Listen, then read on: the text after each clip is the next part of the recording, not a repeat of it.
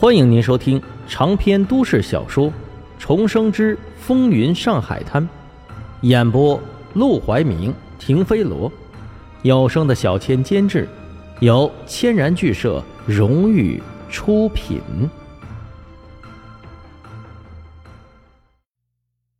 第六十章波珠罗。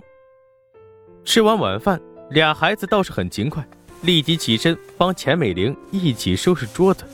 等到收拾完了，沈梦生才把他们叫过来。还没问你们叫什么呢。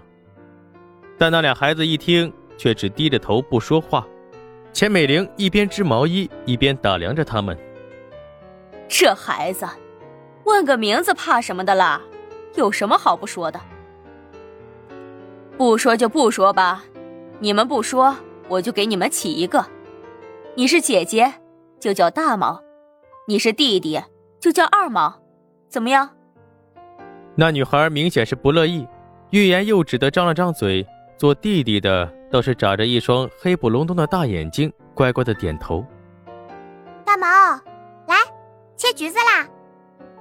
听到沈如月的召唤，那女孩终于忍不住了。我大名叫年幼仪，小名叫圆圆。我弟弟叫年寒溪，小名叫涵涵。沈梦生一怔。这名字可不像是普通人起的，至少他们的父母应该都识字。这么说的话，两个孩子的原生家庭家境应该不错，可是他们的父母怎么会横死街头呢？又怎么会把他们扔到大街上？可惜问出名字之后，沈梦生再问他们什么，他们都始终低着头，一言不发，嘴够严的。知道他们是对自己还有防范之心，沈梦生也不逼问他们，只是开始发愁怎么安顿这姐弟俩。他们住的地方本来就是破旧的茅草房，下雨天漏雨，刮风天漏风。他和沈如月倒是有一个自己的小房间，像沈宝只能睡在外头客厅里。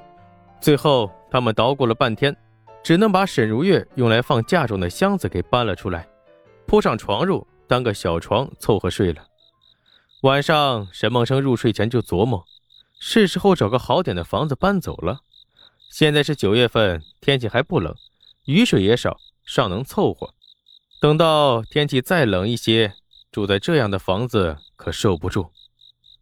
阿正，走，开会了。又开会。中午吃饭的功夫，沈梦生正趴在餐桌前想眯一会儿，养养精神。刚要入睡，就被阿广推了起来。两人匆匆忙忙的，跟着来喊他们的伙计还是去了那个屋。他们一进门，就见黄振义已经在台子上坐着了。黄振义看到沈梦生进来，竟然主动的朝他笑了笑。听说上回我们走了，你还一个人留下来打扫了一番。沈梦生跑了一路，脑门上汗水夹着血丝，气喘吁吁的点了点头。可以。我在这儿开了这么多年会，还头一回看到有人打扫，你们都学着点眼见底下的伙计都露出了不满的神色，沈梦生赶忙解释：“我新来的，别的活干的不如他们利索，只能干这些活充充脸面。”哼，别的活你干的也比他们利索多了。沈梦生暗自叹气：“黄老板这是非要把他推到火上烤啊！”他脚跟还没站稳呢，要是成了这些伙计们的眼中钉，以后他们暗地里随便给自己穿个小鞋，只怕他都要吃不了兜着走。想到此处，他只能再次谦虚：“我能干什么呀？也就是打打嘴炮，出出主意还行。真干实事啊，还得靠他们。”行了，你头上都冒血了，赶紧让阿广给你看看。是。沈梦生走过去，坐到阿广身边，疲惫的叹了口气：“老板夸你呢，你这么害怕干什么？”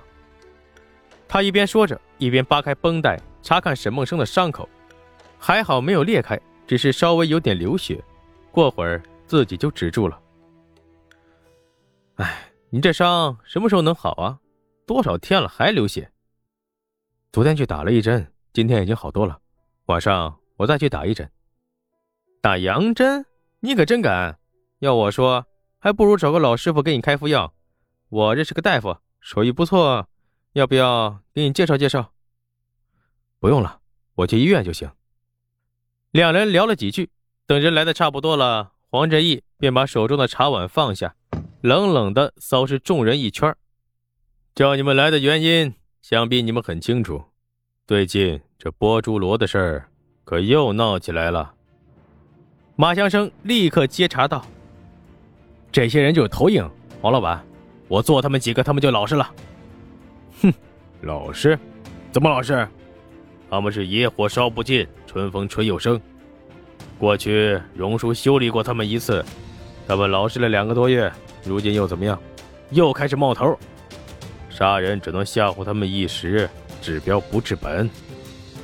马祥生说话之前都猜到了自己一定会挨骂，因为黄振义眼见自己要到黄金荣身边去做事了，将来说不定也能谋得一席之地，地位和他平起平坐，自然会看他不顺眼，因此意思意思的提了个主意，就不再开口。茅草屋里不少人都偷偷看向了沈梦生，上一次开会的时候。他可是大展身手，说的是有模有样，不知道这回会不会掉链子。而这个时候，沈梦生还在小声的问阿广：“什么是波珠罗啊？这你都不知道，就是强盗。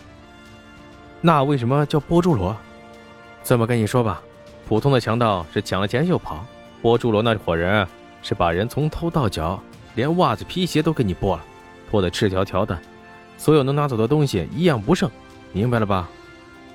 这时候，黄振义突然看到两个人嘀嘀咕咕的。阿生、阿广，你们两个在这干什么呢？有什么话别私底下嘀咕，说出来，大伙一块听听。屋里的伙计立即朝他们看了过去。阿广连忙解释着：“阿生他不知道波珠罗的意思，我正给他解释呢。”茅草屋里立即响起一阵哄笑声。连波珠罗的意思都不知道，还混什么混？他们鄙夷的瞥向沈梦生，有些已经把他当做假想敌的伙计，这会儿啊也不禁一笑了之。这样的人能成什么气候？而黄振义却不生气，他喜欢这样的手下，笨但又有主意，能帮他出谋划策，却不会吃里扒外，还想着踩着他往上爬，压他一头。他笑呵呵地看向沈梦生。那阿广给你讲明白没？讲明白了。那你说说，怎么对付波珠罗？